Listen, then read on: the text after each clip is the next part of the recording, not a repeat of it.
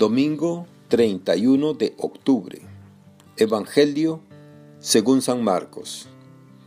En aquel tiempo, uno de los escribas se acercó a Jesús y le preguntó, ¿cuál es el primero de todos los mandamientos?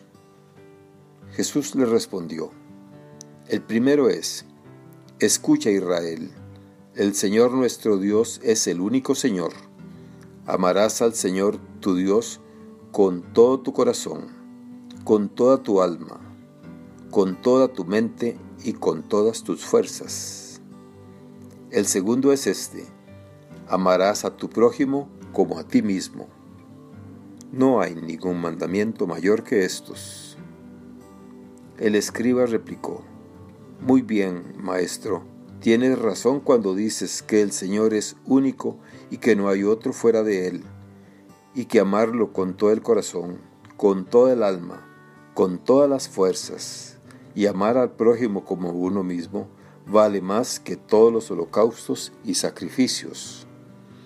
Jesús, viendo que había hablado muy sensatamente, le dijo, No estás lejos del reino de Dios y ya nadie se atrevió a hacerle más preguntas.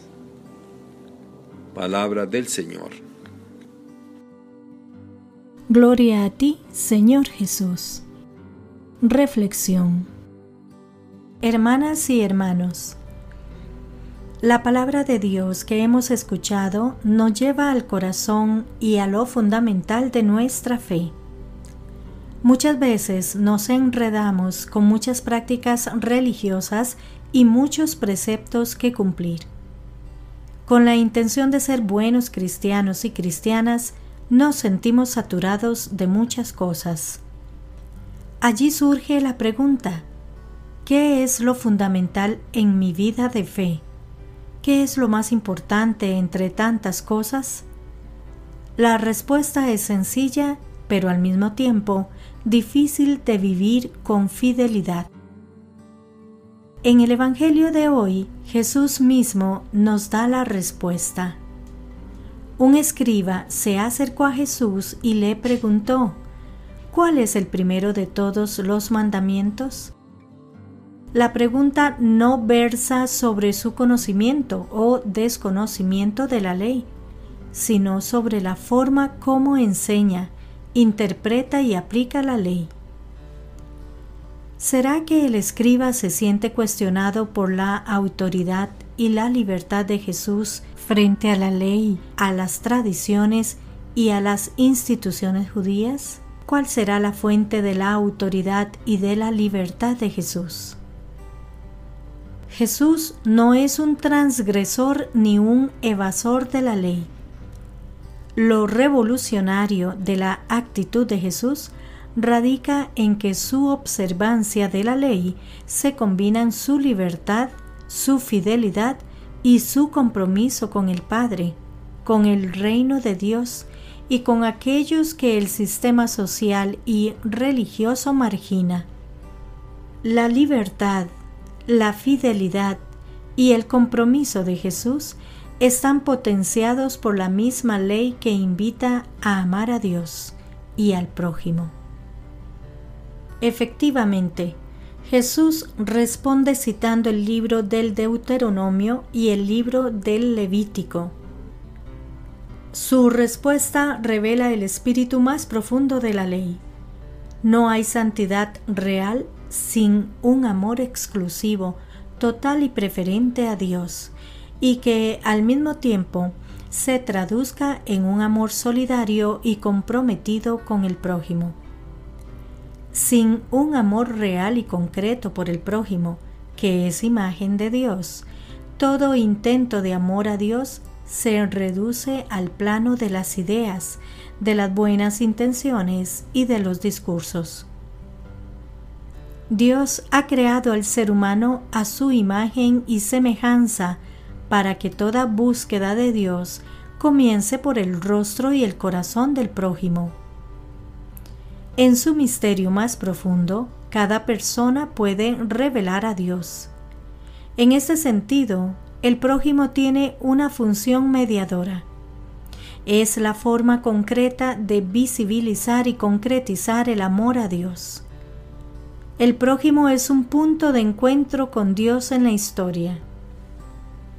Sin abolir la ley, ni los mandamientos, ni los preceptos, Jesús centraliza el espíritu de la ley en un único mandamiento con dos aspectos necesariamente complementarios, indisolubles.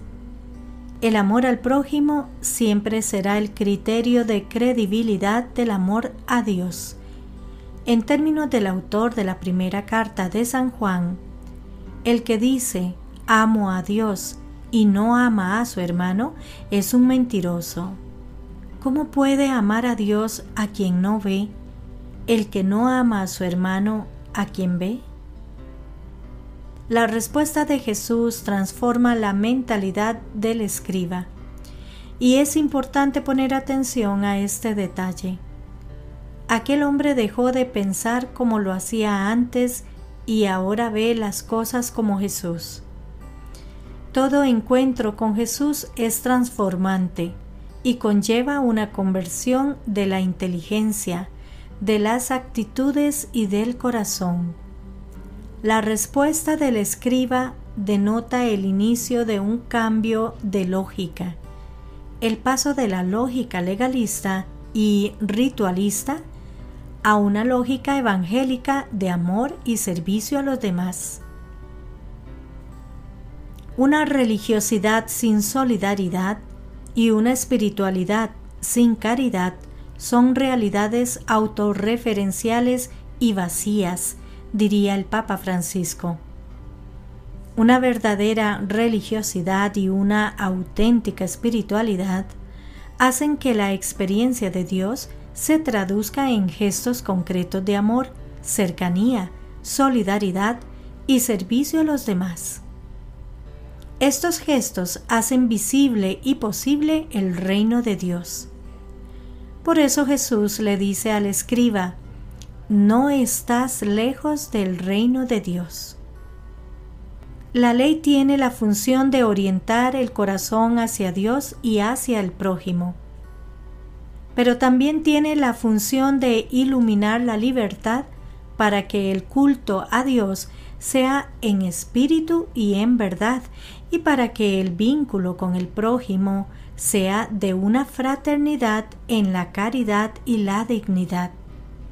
Elegir amar a Dios es elegir amar al prójimo, con un amor que se pone más en obras que en palabras y buenas intenciones.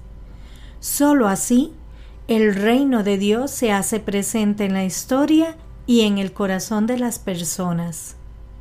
El amor es la ley del reino de Dios. Que Dios les bendiga y les proteja.